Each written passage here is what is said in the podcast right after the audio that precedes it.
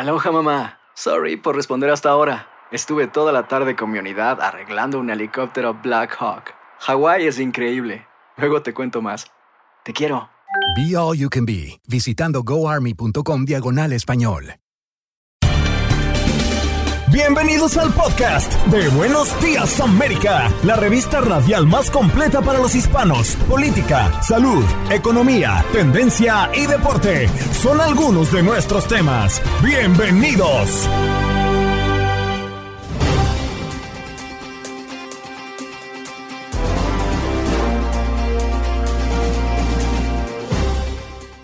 ¿Qué tal? Soy Andreina Gandica y este es el podcast de Buenos Días América. Como todos los viernes conversamos con Pedro Rojas, quien es nuestro corresponsal de Univisión en la Casa Blanca. Hay mucho nerviosismo porque la situación en Estados Unidos no es buena y Biden cae en las encuestas. Además, es histórico. Una latina dirige por primera vez una campaña presidencial en los Estados Unidos. Les contamos en este podcast de quién se trata. Claudia Cobreiro, fundadora de Cobreiro Law, abogada experta en temas como redes sociales, nos viene a hablar el día de hoy sobre el uso de drones, hasta dónde es permitido, porque aumenta la preocupación en Estados Unidos por el uso de drones. Gobierno llama a expandir regulaciones. Y hoy le dimos cabida a la música en nuestro programa como siempre, pero hoy de una manera muy particular. Alejandro Carvajal, director Casa del Alma, profesional en psicología clínica con un enfoque humanista, especialista en musicoterapia, nos habla de qué es la musicoterapia y cuáles son sus beneficios para la salud. Y en los contactos deportivos, allí Lalo nos habla de resultados de béisbol de las grandes ligas, las eliminatorias de Conmebol y qué hizo Messi para alcanzar un nuevo récord con la selección albiceleste. Y además nos habla de la NFL, porque ya tenemos el primer resultado en esta temporada regular que comenzó el día de ayer, pero que dará su mayor exposición con todos los equipos debutando el próximo domingo. ¿Qué pasó? Las noticias relevantes. Las historias destacadas. El resumen de lo más importante. Estos son los titulares.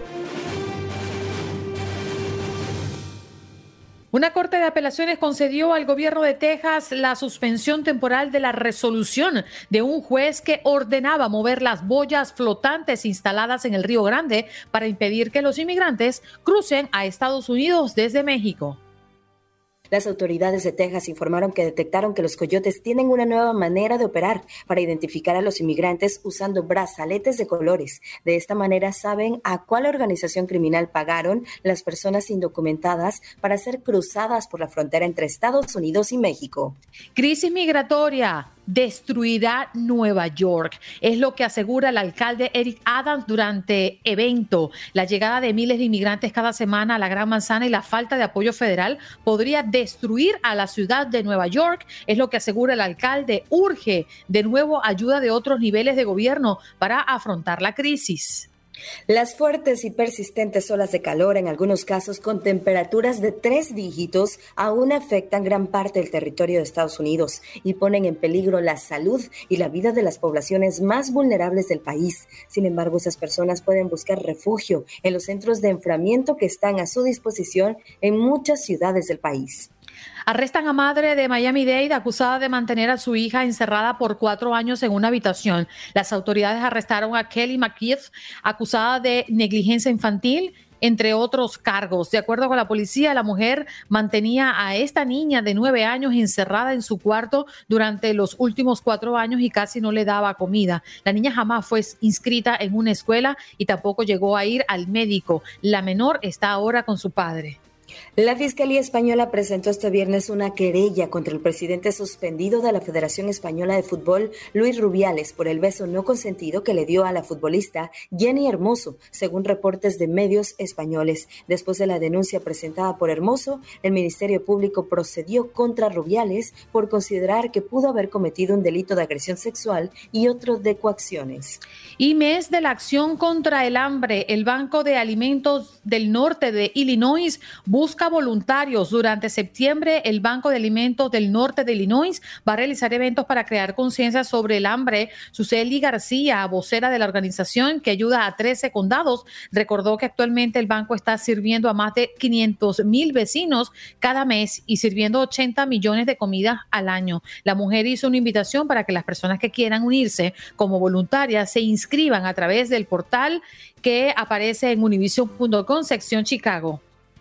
En otras noticias, el actor y productor de la película Sound of Freedom, Eduardo Verástegui, se lanza como candidato a la presidencia de México.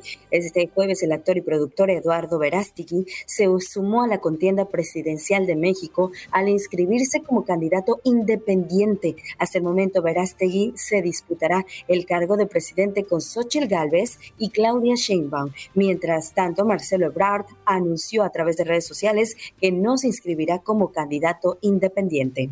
La Universidad de Louisville derrotó y aplastó 56 a 0 a la Universidad de Murray ayer en el home opener dentro del Federal Union Stadium en Louisville, Kentucky. La Casa Blanca siempre es noticia y Pedro Rojas, corresponsal de Univisión, está aquí para contártelo. Buenos días América, desde Washington, D.C. Pedro, muy buenos días. ¿Qué tal estás? ¿Cómo arranca tu fin de semana? Gracias a Dios, muy bien. Quiero empezar felicitando a Jane por ese premio, quien es muy merecido. Ah, tengo grandes amigos allí en Jalisco que le conocen. Tenemos amigos mutuos, de hecho. Muchas felicidades. muchas, muchas gracias, Pedro. Gracias, Pedro. Y nosotros, bueno, ya arrancando con la información desde la Casa Blanca, eh, está ocurriendo algo que es histórico, Pedro. Una latina dirige por primera vez una campaña presidencial en Estados Unidos, lidera la reelección de Biden. ¿Quién es? ¿De qué se trata? ¿Y cómo llega allí, Pedro? Xochitl Galvez es una persona que ha ganado la confianza del presidente, ha trabajado en la Casa Blanca por un buen rato como asesora directa del presidente Biden y ahora ha sido responsabilizada del manejo de la campaña de su reelección. Es una mujer que poco a poco viene creciendo, originaria de, de Los Ángeles, por cierto, nieta de César Chávez, así que tiene herencia de liderazgo y activismo Ah, es una mujer que ha ganado muchísima popularidad dentro de las filas de lo que son las operaciones de campañas demócratas y ahora está en este, en este momento liderando esta campaña que por cierto es importante decirlo, aún no se arranca de manera al 100%, pero poco a poco venimos a, a Xochitl viéndola en varias cosas, una de ellas es trabajando otras bambalinas con la vicepresidenta Kamala Harris, quien va a tener una apretada agenda en los próximos días viajando por todo el país, promoviendo lo que ellos llaman el Bidenomics, que es la, la agenda económica del presidente Biden, tratando de cautivar a muchos votantes, sobre todo votantes independientes, votantes que se sienten descontexto con el liderazgo republicano y lo que está ocurriendo en general en el Partido Republicano. Así que tendrá un trabajo bastante interesante. Sí, eh, bueno, pues ah, ahí está, ¿no? Esto histórico, una latina que dirige por primera vez una campaña presidencial en Estados Unidos. Y bueno, Julie Chávez, nieta de la Julie Chávez, perdón, Julie Chávez, tenía el nombre equivocado. Chávez, nieta de la activista eh, por los derechos civiles César Chávez. Así que bueno, ahí estaremos muy atentos de lo que ocurra y de eh, todo esto que se va, pero sí, es un orgullo latino, ¿no? Que esté ahí en la campaña presidencial de Estados Unidos. Y bueno, por otro lado, Pedro, comentarte, porque el presidente Joe Biden viaja al G20 en la India para reforzar alianzas frente a China. ¿Esto será posible? ¿Cómo es que se van a dar las cosas luego de que sabemos que han tenido episodios complicados Estados Unidos y China? Bueno, lo que va a hacer Biden es tratar de crear un, o solidificar lo que él asegura es un frente, un frente de países en contra de la agresión contra Ucrania, pero más allá de eso, esto tiene un objetivo geopolítico para Estados Unidos, asegurar que exista una coordinación directa entre varios países de la región para posiblemente enfrentar lo que estamos anticipando sea una invasión china a Taiwán. Ah, recordemos que Estados Unidos tiene un interés bastante claro en Taiwán, es el país que fabrica más micro, microchips o microchips en todo el mundo. Estados Unidos depende, los, los productores de automóviles, los productores de muchos productos electrodomésticos dependen de lo que ocurra, ocurra en Taiwán y si Taiwán es tomada por China, pues cambiarían los balances de mercados a nivel mundial. Entonces lo que está ocurriendo en este momento es, es crear un frente. También la amenaza de Corea del Norte, la posibilidad de que en los próximos días el líder de Corea del Norte se reúna con Putin en Rusia en los próximos días para establecer un acuerdo de entrega de armas de Corea del Norte a Rusia para que siga peleando en Ucrania. En fin, todo lo que está ocurriendo en Ucrania está impactando las relaciones geopolíticas mundiales y Biden va a buscar solidificar esa, esa relación. Es importante decirlo que el presidente ha estado trabajando mucho en esto en los últimos meses.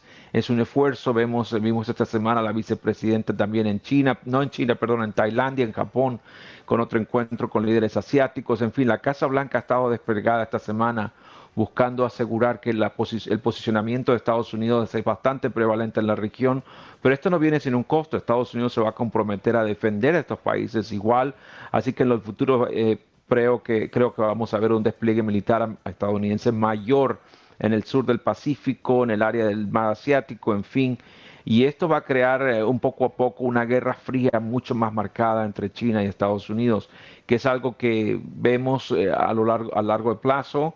Eh, los, los, los intercambios comerciales poco a poco se han venido reduciendo. México hoy día es el país que tiene más intercambio comercial con, Estados Unidos, así que definitivamente eh, hay una situación geopolítica acá y obviamente eh, eh, Biden busca consolidificar lo que, lo que él quiere lograr, que es asegurar de que estos países se mantengan dentro de la relación muy estrecha con Estados Unidos en caso de que se produzca un conflicto mayor en la región. Pero me gustaría concentrarme en las campañas de cara a las elecciones del 2024. Por una parte, se habla de que ha perdido popularidad en las semanas recientes el actual presidente Joe Biden y la pregunta vuelve otra vez a la palestra. El expresidente Donald Trump ocupará nuevamente la silla en la Casa Blanca y me gustaría mezclar esto un poco con la crisis migratoria por lo que se está dando en muchas ciudades. Ayer justamente en un evento público, el alcalde de Nueva York, Gary Adams, ha dicho, mm, Nueva York será un desastre. Se nos escapó de las manos y ya por primera vez no encuentro un plan para salir de esto. Habla de la cantidad de personas que han llegado desde la frontera a instalarse en las calles, a dormir en casitas de campaña, en los parques, meterse en edificios, en fin. Eh, este tema de la crisis migratoria y Biden en campaña, ¿cómo convergen y cómo se asimila dentro de la Casa Blanca? Este es un tema que va a ser quizás el talón de Aquiles para la Casa Blanca. Y lo digo porque eh, vemos un alcalde demócrata criticando directamente al gobierno, que es un gobierno demócrata. Y eh, en estos días eh, el alcalde ha sido muy directo en las críticas no solamente al presidente Biden, sino también al secretario Alejandro Mayorkas, que es el secretario de Seguridad Nacional. Son ya 110 mil migrantes que han llegado en transcurso de dos años a las calles de Nueva York y continúan llegando. Texas está enviando aproximadamente 6 a 7 o 10 buses por semana. Y la razón es clara, eh, el gobierno de Texas está utilizando esto como un medio de presión, la Casa Blanca lo ha lo ha criticado fuertemente, lo dice que están utilizando a los inmigrantes como eh, arma política, pero la razón es clara. Los pueblos de la frontera en Texas están abarrotados de gente y se les está ofreciendo este, este autobús gratis. La gente se sube en los autobuses, muchos quieren llegar a Nueva York con la mirada sesgada de que al llegar a Nueva York va a haber trabajo, va a haber casa para vivir y lo contrario ocurre al llegar allí. Y ojo, ya viene el invierno, muchos de estos hombres solos inmigrantes tienen plazo hasta los próximos días para desocupar varios albergues, solo se va a permitir familias, así que el número de indigentes en las calles de Nueva York va, va a aumentar drásticamente en las próximas semanas. Y lo más interesante, los condados que están a las afueras de la ciudad de Nueva York se niegan a recibir más inmigrantes, que eso es algo que está ocurriendo dentro del estado de Nueva York. Ah, y todo esto ocurre, va a generar eh, una retórica fuerte de parte de los republicanos y las encuestas desafortunadamente para el presidente Biden no son muy positivas. Ayer CNN publicó una donde menos del 40% de la población aprueba su trabajo, aproximadamente es un 38-39%, pero más de un 67% de los estadounidenses en general sin tendencia política rechazan que una persona de 80 años sea reelecta como presidente. Así que definitivamente la situación es bastante complicada. Y del lado republicano, eh, Trump por ahora lidera, es un hombre de 77 años. Quizás esa, esas, esas, esa tendencia también se aparece. Así que estamos en un campo muy desconocido, pero es importante decirlo, quedan nada más cuatro meses para las elecciones primarias de Iowa. Así que las posibilidades de un aspirante que no conozcamos en este momento eh, tienen que ocurrir muy rápido o lo que se viene ventilando ya en los pasillos del Congreso, un candidato de un tercer partido. Y por cierto, Pedro, hablando de Nueva York, este próximo lunes se cumplen ya 22 años del atentado, de los atentados del 11 de septiembre allá en las Torres Gemelas. Así que, bueno, Joe Biden ha ampliado un año más el estado de emergencia. Ya veremos pues, las actividades que se tengan este próximo lunes en conmemoración del de 11, el 9-11. Pedro, gracias por estar con nosotros. El tiempo se nos acaba como siempre, pero nos reencontramos el próximo viernes. Gracias. Eh, sí, eh, nada más para cerrar, el presidente va a estar eh, recordando a las víctimas del septiembre 11 en Alaska en su retorno de la India el día lunes. Así que saludos para todos, saludos para nuestra gente de Nueva York, las queremos mucho y mucha paciencia con esa crisis migratoria que están manejando allí. Señor. Pedro Rojas, nuestro corresponsal de Univisión en la Casa Blanca, compañero, gracias. Chao, chao.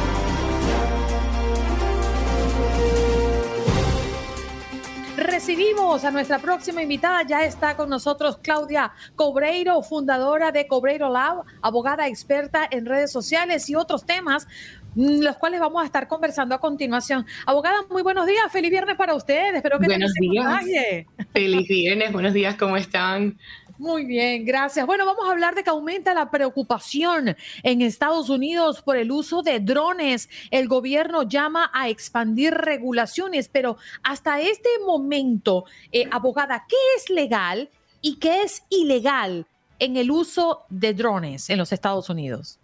En este momento, para un uso particular que no sea un uso comercial, eh, hay algunas limitaciones, pero no son necesariamente muy estrictas. Por lo general se pueden usar en lugares públicos. Hay un límite de la altura a la que pueden volar para que no interfiera con lo que es el, um, el espacio de los aviones o ese tipo de cosas. Y tampoco se pueden usar en, lugares privados, que se vea dentro de propiedades o de eh, lugares personales. Pero en realidad no hay muchas regulaciones muy estrictas sobre eso, por eso es que hay el interés de regular un poco más el uso de estos drones y qué es lo que se puede hacer con ellos. Abogada, buenos días. Un gusto saludarla. Sí, efectivamente ha habido mucha polémica eh, por el uso de los drones y recientemente también estos drones, pues que están siendo utilizados, ¿no? En diferentes, eh, por, cuerpos de seguridad, incluso en, eventos masivos. Eh, pero mucha gente se pregunta, pues, ¿hasta dónde está violando mis derechos, mi privacidad? Si están rodando, ahí merodeando por mi casa, ¿qué tanto es permitido, no es permitido, y hay quienes se oponen a que eh, los drones pues, puedan ser usados por cualquier particular. Eh, ¿Usted nos pudiera indicar hasta dónde una persona normal puede utilizar un dron para un fin lúdico? Sí, se supone que en realidad se usen para un fin recreativo, pero no necesariamente para vigilar a las personas, ni para seguirlos, ni nada así. Eh, normalmente no se deben usar en los espacios donde hay una expectativa de privacidad, eh, pero en cualquier lugar fuera de eso se supone de que hasta el momento hay estados que han puesto limitaciones, pero por lo general en realidad no existe mucha limitación y esa es parte del problema que hay y de la um, oposición de muchas personas de que en realidad no, no existen las limitaciones necesarias para proteger los intereses personales o la privacidad de cada individuo. Fíjense que, abogada, es muy importante que las personas tomen en cuenta la hora de adquirir, de comprar un drone, para qué lo van a usar y dónde lo van a sobrevolar. Porque usted bien decía que mm, las restricciones no son tan eh, justas o, quizás no son tan estrictas, es la palabra, déjeme decirle, eh, pero también debemos entender que pueden venir demandas porque quizás yo estoy en el patio de mi casa eh, y me está sobrevolando un drone y, es mi espacio, es mi casa, es mi privacidad. Y, y hay que tomar en cuenta que podrían venir demandas por ello, ¿no? Correcto, correcto. Existe, como hablamos, eh, alguna expectativa de privacidad en ciertos lugares y cuando se convierte en un problema, cuando se convierte en una eh, constancia, los dueños de las propiedades pueden traer demandas en contra de los, las personas que usan los drones para eh, tratar de eliminar ese uso o limitar ese uso por la causa de algún tipo de disturbio constante en ese, en ese lugar. Ya, Janet, te escuchamos. No, no te escuchamos. Tienes el micrófono apagado. A ver. Aquí, ya de este lado me escucho, sí. Eh, bueno, pues esa es eh, una parte importante, ¿no? El, el, tema este que nos está comentando la abogada y bueno, pues eh, también, insisto, ha habido mucha polémica ahí en Nueva York, por ejemplo, en lo que se utilizaron eventos del fin de semana del Labor Day, por ejemplo, y entonces la gente decía ahí que, que, eh, que estaba bien también para poder vigilar y tener mayor control en el tema de los cuerpos policiales, de las autoridades que pudieran tener eh, un mejor panorama de lo que estaba ocurriendo para evitar situaciones de inseguridad, de violencia en ese sentido, abogada, pues bueno, ¿usted cómo lo ve el, el uso de este tipo de herramientas? Bueno, ya eso sería un uso comercial o un uso gubernamental que en realidad es un argumento constitucional en el cual básicamente estos eh, departamentos de policía o los estados tienen que argumentar de que este uso eh, tiene más beneficios que, de, que detrimento cuando estamos hablando de los individuos. Como acabas de, explicar, recientemente en Nueva York eh, lo usaron para hacer como el control de, de, personas en un evento que sucedió el fin de semana pasado y la intención del departamento de policía que introdujo el uso de los drones era para poder tener mejor controlado eh, la asistencia en el lugar y no necesitar tantos policías en el, en el piso, se pudiera decir, porque tenían la habilidad de monitorear la situación un poco más desde arriba. En, ese instancia, en esa instancia yo personalmente lo veo bien. Estamos hablando de un lugar que tú sabes, no es tan fácil llegar a él cuando hay muchas personas, ayuda a la seguridad de todas las personas que asisten a este tipo de eventos. Obviamente estos eventos son eventos que uno puede esperar, que aunque no existan drones, hay policías, hay algún tipo de seguridad, hay algún tipo de presencia para poder ayudar en cualquier cosa que pueda suceder. Entonces, en esas circunstancias yo creo que se puede esperar este tipo de situación, que el uso de drone es una ayuda a lo que nosotros esperamos que nos puedan apoyar eh, los gobiernos y las municipalidades eh, cuando asistimos a este tipo de eventos.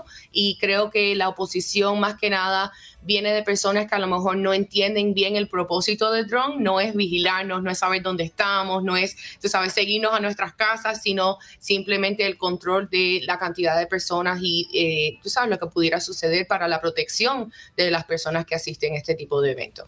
Claro, y el secretario del Departamento de Seguridad Nacional de los Estados Unidos, Alejandro Mayorkas, hizo un llamado al Congreso a reautorizar y expandir las facultades del plan para contrarrestar sistemas de aeronaves no tripuladas que expira el 30 de septiembre de este año. Y debemos también decir que las acciones están autorizadas únicamente para uso de la Guardia Costera, la Oficina de Aduanas, Protección Fronteriza, el Servicio Secreto y el Servicio de Protección Federal. Entre las peticiones de Mallorca se encuentra también extender las autoridades a la Administración de Seguridad de Transporte para ejercer vigilancia en los aeropuertos. Recuerde lo que ocurrió en el aeropuerto de Pittsburgh eh, hace varios meses atrás, que un dron, pues, eh, sobrevolando, evitó que varios vuelos pudieran eh, despegar y se cancelaron eh, algunos despejes de aviones durante media hora. Según el secretario, ese fue uno de los 2.300 incidentes ocurridos en los últimos años en los aeropuertos del país a causa de drones. Abogada, gracias por estar con nosotros esta mañana. Feliz día. ¿Dónde podemos encontrarla? En redes, Claudia C. E S Q o arroba Cobrero Ahí está, Claudia Cobrero, fundadora de Cobrero Love, abogada experta en todos estos temas que además hoy vino a hablarnos de manera muy interesante el uso de drones, hasta dónde es permitido, ya usted se enteró.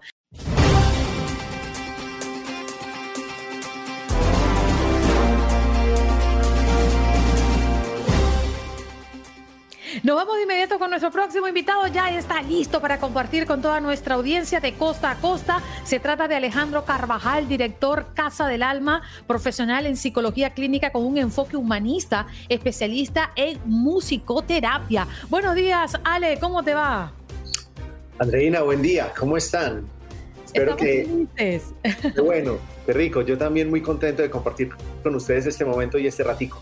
Fíjate, Ale, bien tempranito hemos abierto las líneas para hablar de la música y de cómo eh, la perciben, ¿no? Cada una de las personas que nos llaman. Y hemos hablado de la felicidad, de la nostalgia, de los recuerdos, de que nos transporta a lugares específicos, con personas específicas, con olores específicos. Es decir, la música para cada uno de nosotros se transforma en cosas distintas y tiene un efecto distinto para Janet, para Jorge, para Lalo, para mí. Pero en sí, ¿qué es la musicoterapia y cuáles son los beneficios para la salud según la ciencia? Mira, qué bonito eso que dices porque realmente pues partimos del principio de la bioindividualidad, que es reconocer que para todos los seres humanos hay un afecto diferente hacia el estímulo sonoro. Si definimos un poco lo que sería la musicoterapia, podríamos decir que, que sería el uso de la música para conectarse con las respuestas, con el gusto o con las conexiones de una persona y generar algunos cambios positivos, bien sea en el estado de ánimo o bien sea en el bienestar de la persona a nivel físico. Nosotros buscamos conectarnos con esa historia individual de la persona esa historia que tiene con la música y generar algunas modificaciones, algunas emociones, pero también es muy bonito entender que la música puede posibilitar procesos asociados a, mejorar el movimiento, a conectarse con la memoria, a desarrollar mucho más lo que tiene que ver con el tema del lenguaje. Y ya específicamente cuando, cuando nos metemos a entender cuáles son esos cambios o cuáles son esos grandes beneficios que encontramos. Eh, te mencionaba un poco que hay personas que a través del ejercicio de cantar, por ejemplo, mejoran la comunicación verbal. Algunos chicos que tienen alguna dificultad para expresarse o para tener una mejor dicción, pueden mejorarlo a través de la música. Algunas personas que tienen dificultades para el movimiento o dificultades para la motricidad o dificultades para el equilibrio, también pueden asumir una función mucho mejor cuando están en contacto con la música. Y qué decir de las personas que, por ejemplo, ya adultos mayores empiezan a tener un deterioro de su memoria y se conectan con la música y empiezan a recordar parte de su historia. Incluso la música los hace evocar emociones de momentos de su pasado y, bueno, y a través de, este encuentro pues se puede, eh, curiosamente, como de una manera a partir de un juego o a partir de simplemente la escucha o a partir del hacer música, se pueden empezar a generar cambios. Ale, que me hace recordar a una persona que conocemos acá que mm, le gusta mucho cantar, pero cuando habla pues se traba un poco y canta mejor de lo que habla. Eh, y, no con ánimos de, burla, ni mucho menos. Es una realidad. Cuando canta, siente pasión tan tal o está tan inspirado que, se entiende más cuando canta que cuando habla. Es increíble. Sí, esa parte es bien bonita y es que hay detrás de esta persona que se conecta de esa manera tan especial con la música y eso de alguna manera hace que olvide quién lo está mirando, quién estaba opinando, quién está calificándole y la música lo conecta como con esa parte del interior de su ser.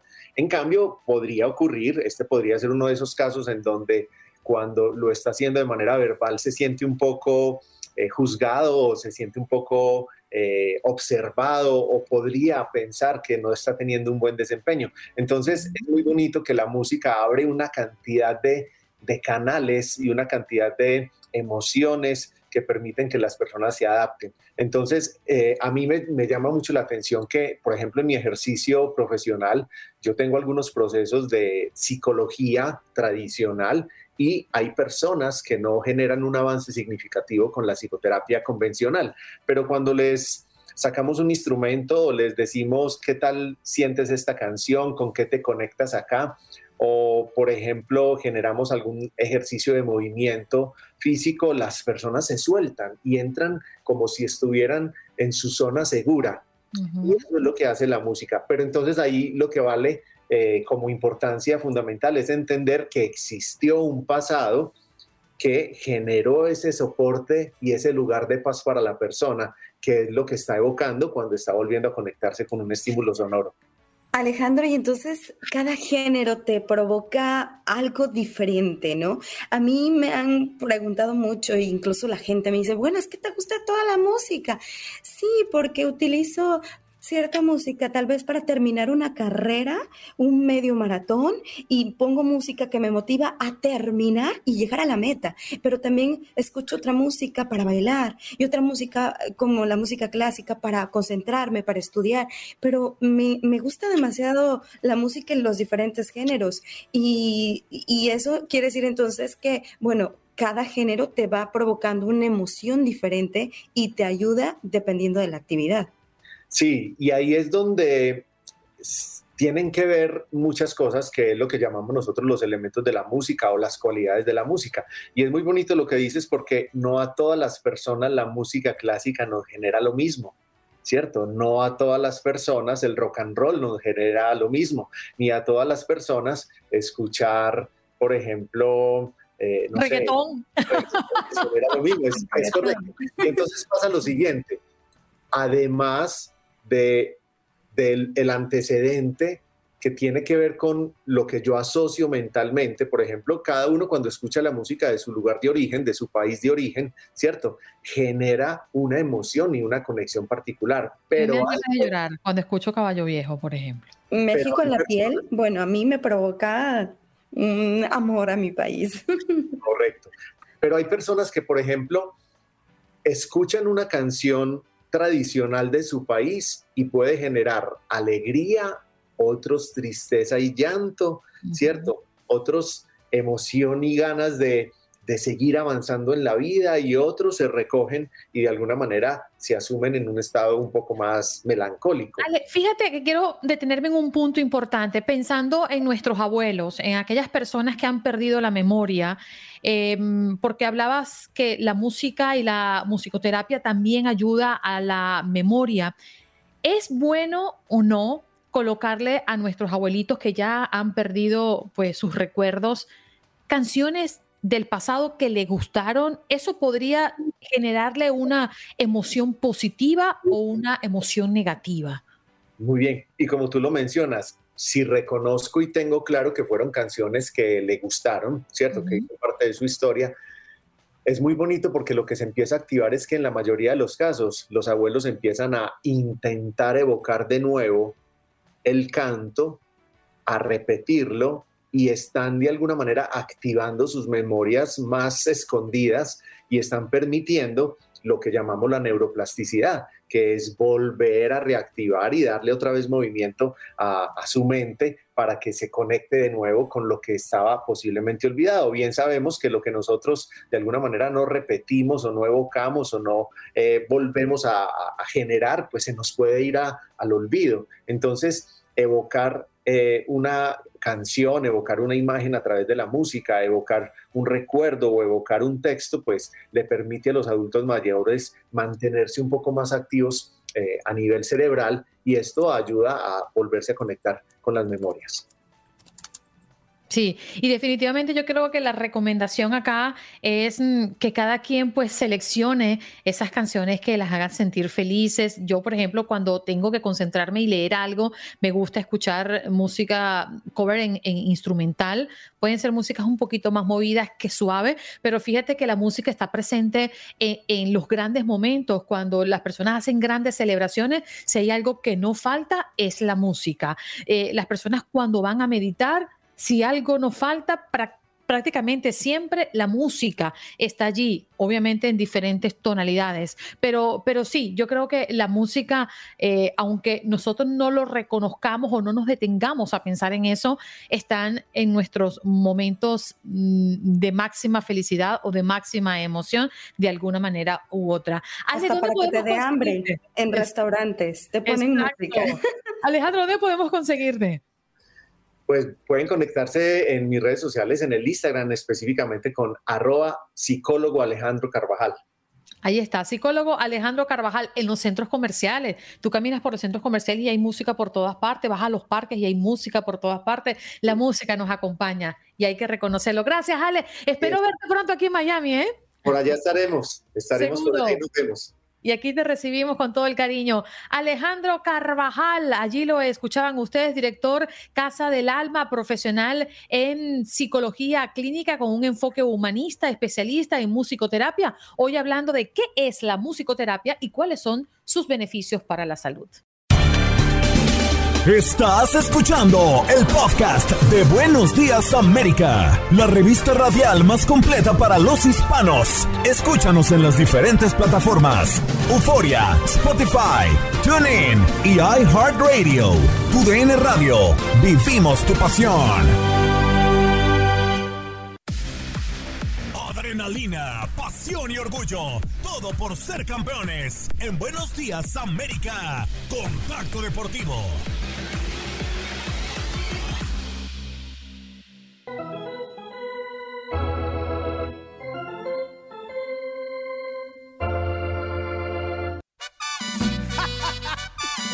Papá, recoja todo el mundo.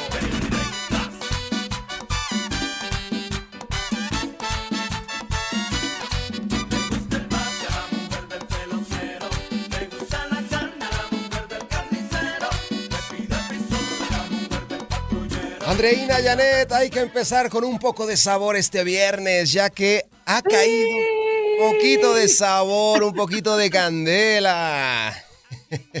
Es viernes, hay que bailar, hay que cantar, Andreina, hay que gozar, hay que disfrutar, porque desde tempranito hay que empezar. Pero tranquilo. Sí, estoy de acuerdo contigo. Esta semana ha sido muy fuerte, muy larga, muy profunda, así que hay que vivir este fin de semana a plenitud, ¿eh?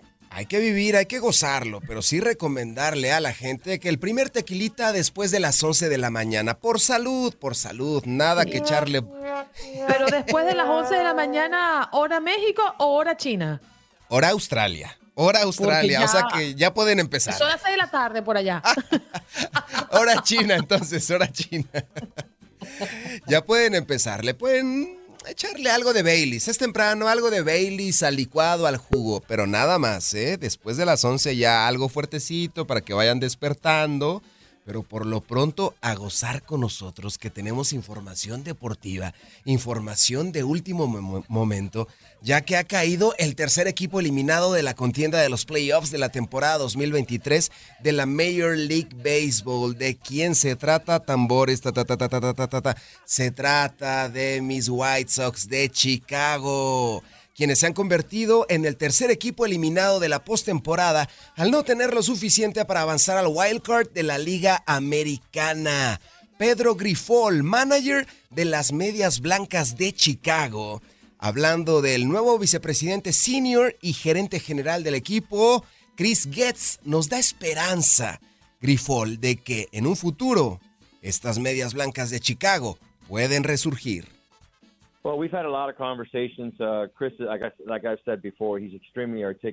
He tenido muchas conversaciones con Chris acerca del futuro, acerca de la identidad que él quiere imprimirle al equipo.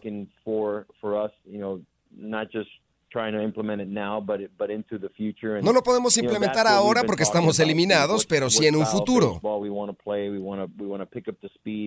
¿A qué queremos jugar? Queremos ser veloces. Queremos ser protagonistas. Queremos tener un gran picheo.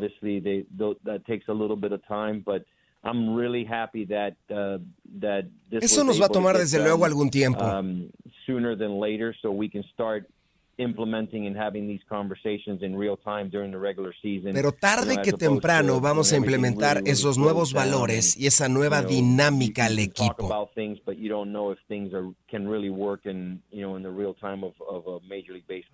Estamos trabajando de ya para mejorar dentro del diamante. Las palabras del manager de las Medias Blancas de Chicago, Pedro Grifol. Así que eliminados eliminados porque se encuentran en el penúltimo lugar del standing de la División Central de la Liga Americana, con un récord de 54-86 en juegos ganados y perdidos, con un porcentaje de apenas .386 y se han convertido en el tercer equipo eliminado de los playoffs de la temporada 2023 de la Major League Baseball.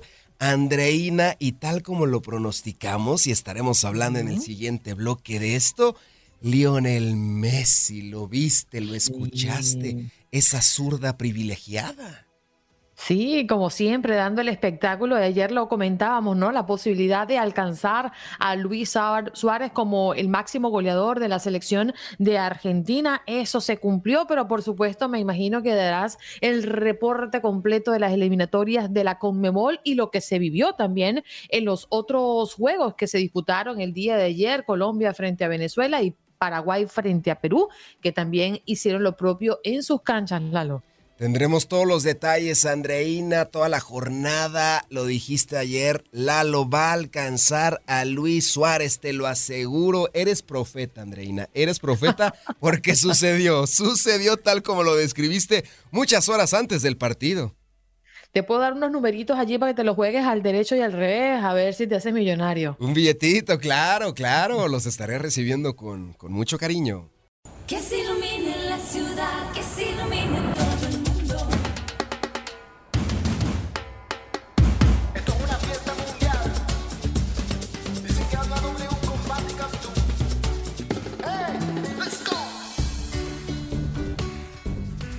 Que se ilumine la ciudad, que se ilumine todo el mundo. Vamos a hablar de la Conmebol de cara a la próxima justa balompédica más importante del todo el planeta.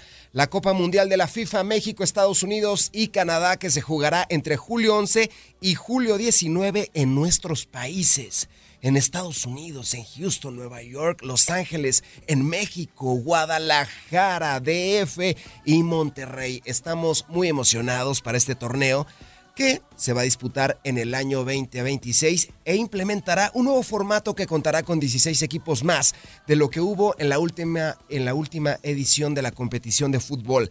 A raíz de esto, los lugares aumentaron en varias confederaciones, por eso la Conmebol tendrá 7 cupos para el Mundial, 6 de forma directa y uno en repechaje. Y ayer vivimos una fiesta espectacular en la fecha 1 de estas eliminatorias, en el jueves 7 de septiembre. Paraguay 0, Perú 0, Colombia 1, Venezuela 0, Argentina 1, Ecuador 0.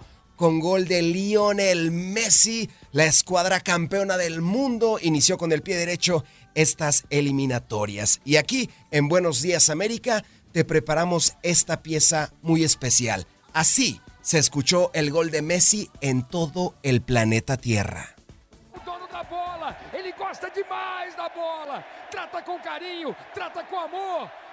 Esto fue en Brasil.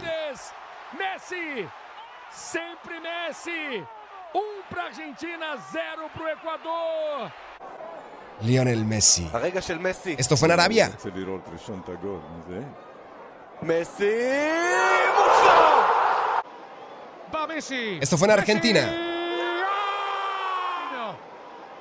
Va Messi. Messi. Y así se escuchó el gol de Leo Messi en todo el planeta Tierra. Arabia, Brasil, Argentina, así lo disfrutamos. Estas eliminatorias que para muchos son las más difíciles del mundo. Así lo considera Scaloni, director técnico de este conjunto, y nos preocupamos cuando Messi volteó a la banca y pidió el cambio. Va a jugar contra Bolivia Leo Messi el próximo jueves 12 de septiembre. Aquí lo escuchamos en voz de su técnico. No, no, Cuestión no, en particular. No, me pidió el cambio él, si no, no, no, no- no lo saco, evidente. Pero después evaluaremos a ver qué, tiene, eh, pero pidió el cambio él. Ah, No sé, no sé qué, qué tiene, sinceramente. No sé, no sé qué tiene, pidió el cambio porque, porque sentía ahí algo y, ya veremos, mañana le harán estudio y si está bien viene y, jugará y si no está bien eh, ya veremos qué, hacemos. En principio eh, pidió el cambio porque, porque tenía algo y ya, ya veremos. Hoy es todo muy, muy, muy reciente. Esperemos mañana. Estoy orgulloso de- del partido que hicieron los chicos eh, con el nivel de, de exigencia que tenía este partido. Se jugó al límite y como tiene que jugarse un partido eliminatorio, estamos tremenda, tremendamente orgullosos de- del partido que hicieron. Se los dije a ellos ahora cuando terminó el partido, eh, porque han hecho un partido increíble. Las palabras de Lionel Scaloni después de esta gran victoria de la selección de Argentina. Confiamos en que Messi estará para dicha competición y también para enfrentar al equipo de Bolivia. ¿Qué hay para hoy? Viernes 8 de septiembre, Uruguay contra Chile y Brasil contra Bolivia. Andreina Janet, los deportes al momento. Para nosotros ya empezó la Copa del Mundo. sí. Bueno, por supuesto, ¿no? Cuando el fútbol se activa y nuestras selecciones se activan, pues uno siente como el fútbol mucho más cerca y más propio.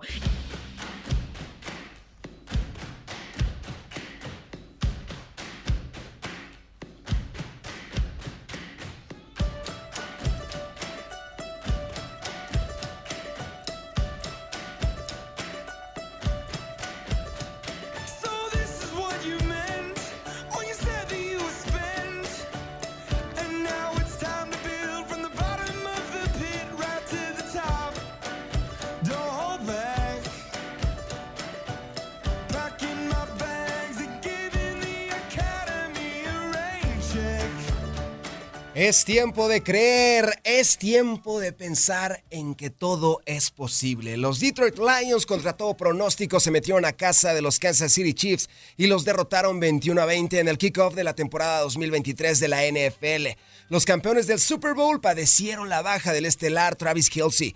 El equipo comandado por Jared Goff dejó claro que el cierre que tuvo la temporada pasada no fue casualidad y demostró que pueden ser uno de los mejores equipos a lo largo del año. Andreina, los micrófonos de Buenos Días América se metieron hasta el vestidor de los Detroit Ay, Lions. ay, ay. ¿Y qué escucharon? ¿Qué escuchamos? Le pusimos pip en algunas palabritas que no se pueden escuchar en radio, pero esto fue lo que dijo Dan Campbell, entrenador del equipo de Detroit, a sus muchachos segundos después de haber conseguido la victoria. Now let me ask you this. ¿Lo esperaban ganar ustedes? Y es exactamente lo que hicimos. Todo lo que hemos hecho a lo largo de esta semana es decir que tendríamos que ser pacientes. Fue una gran victoria para nosotros. Les dije que estamos preparados y listos para cosas grandes. Tenemos mucho trabajo que hacer, pero por el momento, enjoy, disfruten este momento. Jared Goff, entre-. Estamos listos para esto. One, two, three, win! Uno, dos, tres. Victoria. Fueron las palabras también de Jared Goff que se metió en la charla, que es el coreback, el coreback estelar del equipo de Detroit. Así que los micrófonos de Buenos Días América captaron este momento muy especial. La victoria de los Leones de Detroit, la más importante en los últimos 12 años. Tenemos la otra cara de la moneda, Patrick Mahomes. Um, I think they know that I'm gonna keep firing it, um, and so uh, we'll we'll try to get it fixed this next week and uh, correct it going into the next game. Lo vamos a seguir intentando y vamos a tratar de arreglar esto, se los prometo, pero la próxima semana. No hemos convertido en las oportunidades uh, importantes, no hemos convertido en terceras. ¿Qué hay de la lesión de Travis Kelsey? ¿Esto afectó al equipo? um, one of the best, no, I think the best tight end of all time. Por supuesto Um, que but sí, Travis Kelsey es uno de los mejores alas cerradas de todos los tiempos. gotta step up, and they're gonna have to step up in, in moments because I'm sure there'll be times he gets doubled. And so, Tenemos que dar un paso hacia adelante. Sabemos que quizás no vaya a estar la siguiente to step up semana y es por eso que and, tenemos uh, que pensar en alternativas. Las palabras de Patrick Mahomes. Un factor determinante en esta sorpresiva victoria de Detroit fue el extraordinario trabajo que tuvo su defensiva, que solo permitió seis puntos, Andreina, en toda la segunda mitad. Increíble lo que hizo este equipo. Increíble. No, además, eh, eh, eh, Lalo, siempre pegar primero es tan importante. La confianza que te genera en una liga como la NFL, donde, bueno, solamente está un juego en el primer día inaugural, como se tiene previsto hacerse cada año para subir el telón de una temporada después de venir, de trabajar fuerte, de tener partidos de pretemporada. El pegar primero es tan importante y así las estadísticas lo dicen. Efectivamente, hay que pegar primero y los Leones de Detroit lo hicieron. Bien lo citas, hay que arrancar bien en todo en esta vida, en el fútbol americano, en la universidad, en todo hay que arrancar con el pie derecho y Detroit lo hizo. La gente nos preguntaba ayer, Andreina, ¿por qué le dan un partido estelar a Detroit contra el campeón? ¿Qué méritos ha hecho Detroit? Y miren, nos sorprendió contra el campeón del Super Bowl, el poderoso Patrick Mahomes, que tiene dos anillos en su mano derecha, lo hicieron y nos llenan de ilusión. Para Miami, para San Diego, para los Osos de Chicago, para equipos que quizás no vayan con toda la ilusión y expectativas, los Leones pusieron las cartas sobre la mesa y nos dijeron cualquiera puede ganar. Y ahora lo grueso viene el domingo. El resto de los equipos eh, van a jugarse esa primera jornada. Bueno, mis Dolphins estarán viajando a Los Ángeles para enfrentarse a los Chargers y eso será a las 4 y 25 de la tarde para los que tienen previsto eh, ver el juego y o ir al estadio a disfrutar del partido, pero también habrán otros, ¿no? Lalo, que estarán siendo punto de atención en esta jornada dominical, como es costumbre. Sí, efectivamente, duelos neurálgicos, duelos muy importantes para que los apunten en su agenda. Los Dallas Cowboys, el equipo de América, la franquicia más importante de todo el planeta Tierra, por encima de los Yankees, por encima del Manchester United, por encima del Chelsea, por encima de los Chicago Bulls, estarán enfrentando a los New York Giants allá en el MetLife Stadium y en Monday Night Football, los Bills de Buffalo visitarán Nueva York para enfrentar a los Jets. Una jornada completa para disfrutar de la NFL. La actividad comenzará a la una de la tarde, hora este, y el último partido comenzará a las 8 y 20 de la noche, eh, que justamente es ese Dallas frente a New York, allí en el MetLife Stadium. Así que a disfrutar del arranque de la NFL y aquí el lunes estaremos para contárselo. Gracias por acompañarnos en nuestro podcast. Buenos días América. Y recuerda que también puedes seguirnos en nuestras redes sociales. Buenos días AM en Facebook y en Instagram. Arroba Buenos días América. AM. Nos escuchamos en la próxima. Si no sabes que el Spicy McCrispy tiene Spicy Pepper Sauce en el pan de arriba y en el pan de abajo, ¿qué sabes tú de la vida? Para, pa, pa, pa.